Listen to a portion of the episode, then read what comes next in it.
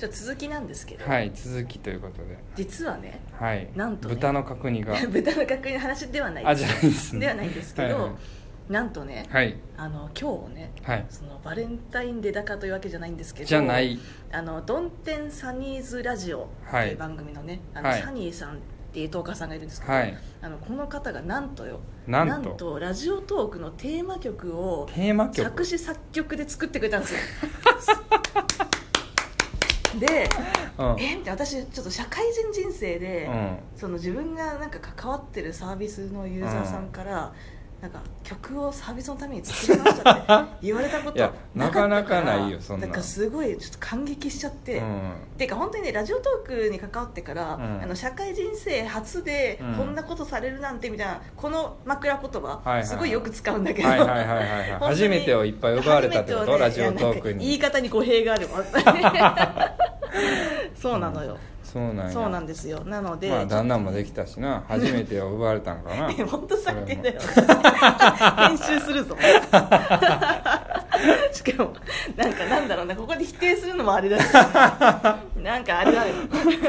まあそんなわけでね、はいはい。すごいいい曲だったんで、はい。今日はねちょっとこの場を借りて、はい。あちょっと流させてい流たださせきたいとて。はい。思います、いただきました。で作詞作曲はね、うん。うん。曲振りじゃしいやて曲振りさちょっとこれねこううまくいけるかな。いいやいけるでしょょそんなんだってもう初めて奪われたわけでしょ。なんか何何度も繰り返すんじゃね。え よしかもここで聞いとったらめちゃめちゃ語弊がある。最低だなもん まあまあそんなわけでね、はい。えっとじゃあえっとドンテンサニーズラジオ。はい。